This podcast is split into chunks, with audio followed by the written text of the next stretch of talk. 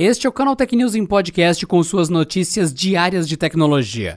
Eu sou Adriano Ponte e estarei com vocês na edição de hoje.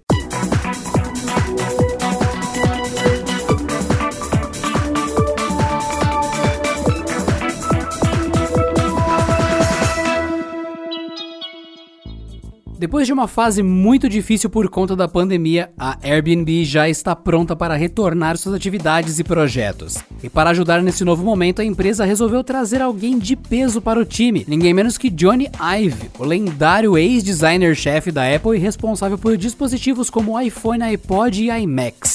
O anúncio da parceria foi feito pelo CEO da Airbnb, Brian Chesky, que revelou que a empresa de Ive, a Love From, fará uma colaboração especial junto da companhia de hotelaria. A ideia é ajudá-la com projetos no mercado de locação e, claro, na equipe interna de design. O mandatário da Airbnb não deu mais detalhes sobre o que Ive fará exatamente em sua empresa. Mas, segundo informações do Financial Times, o foco será mesmo na renovação do aplicativo e do site da companhia, além de remodelar totalmente o sistema sistema de busca e triagem dos hóspedes e anfitriões. Segundo o Engadget, que obteve uma troca de e-mails entre os executivos, Ive demonstrou muita satisfação com a parceria. No texto ele afirma, aspas, Eu amo que nós dois olhemos para o mundo com tanta curiosidade e nos importamos tão profundamente com o processo criativo e novas ideias. Aprendemos que, apesar da fragilidade inerente das ideias, elas podem ser desenvolvidas para se tornarem profundas e poderosas. Fecha aspas.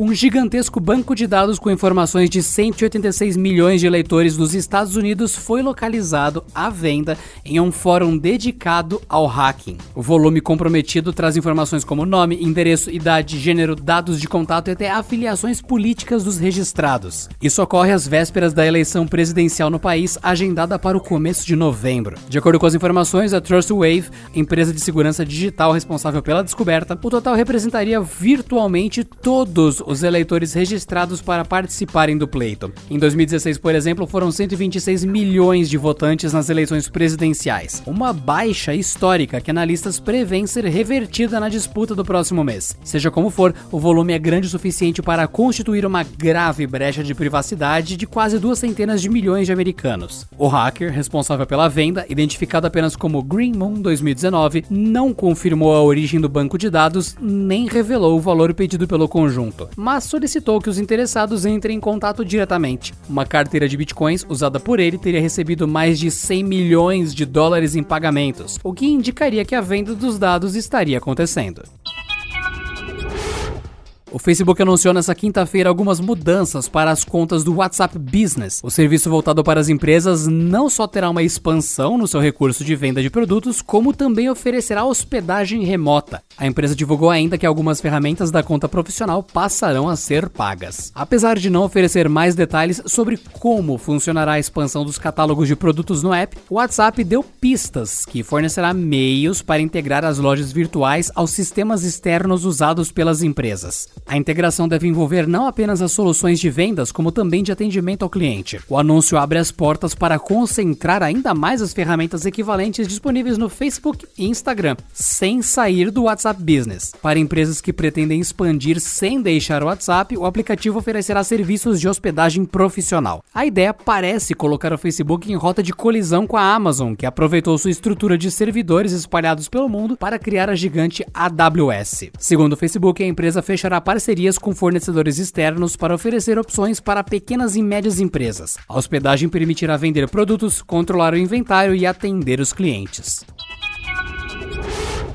Hideo Kojima já está fazendo seu próximo jogo. A informação vem da publicação oficial da própria Kojima Productions, empresa independente encabeçada pelo desenvolvedor. E caso você não tenha associado o nome Hideo Kojima, trata-se de ninguém menos que o criador da lendária série Metal Gear, que fez muito sucesso no PlayStation. A Kojima Productions atualizou o público em publicação oficial em sua página no Twitter. Além disso, está em busca de novos funcionários para levar o projeto adiante. A empresa não deu detalhes sobre qual qual será o trabalho. Contudo, a necessidade de contratação combina com seu discurso em janeiro desse ano de que há vários projetos simultâneos em andamento. Ainda em maio, Kojima informou que um desenvolvimento interno havia sido cancelado. O desenvolvedor completou cinco anos longe da Konami, empresa que o lançou como um dos principais nomes da indústria. Depois disso, ele colocou no mercado apenas um jogo, Death Stranding, que se mostrou um sucesso comercial, dando mais força para a Kojima Productions. Anunciado em março de 2019, o Apple TV Plus é a arma da gigante de Cupertino para combater as rivais no campo do streaming. Com a ideia de estar em todos os dispositivos possíveis, a empresa anunciou que o aplicativo chegará aos videogames e será primeiro nos da Sony, PlayStation 4, PlayStation 5. De acordo com a Apple, seu aplicativo de streaming chegará aos consoles dia 12 de novembro, mesma data do lançamento oficial do PlayStation 5. A ideia é que o programa também chegue para os usuários dos consoles da Microsoft, no caso toda a família Xbox One e, claro, Xbox Series X e S. De acordo com a Apple, caso você já seja assinante da Apple TV Plus, será possível assistir aos programas já adquiridos sem maiores problemas. Mas, para os interessados em fazer uma assinatura ou adquirir séries e filmes separadamente, haverá instruções no próprio app para o console. Vale lembrar que a chegada do Apple TV Plus aos videogames da Sony marcam finalmente a expansão do app, que recentemente começou a chegar em Smart TVs também. Com isso, você ficou por dentro dos principais acontecimentos de tecnologia de hoje. Então, acesse aí no seu celular ou computador vote.premioibest.com, tudo junto, e vote em nós no Canaltech, na categoria Conteúdo de Tecnologia. Estamos concorrendo no top 10 e contamos com a sua ajuda, que ama o nosso noticiário de tecnologia. Dá essa força para nós, vote.premioibest.com. E por hoje é só, pessoal. Nos vemos na próxima sexta-feira em mais uma edição do canal Tech News e Podcast. Bom descanso e até lá. Esse episódio contou com o roteiro de Rui Maciel, edição de Gustavo Roque e editoria-chefe de Camila Rinaldi.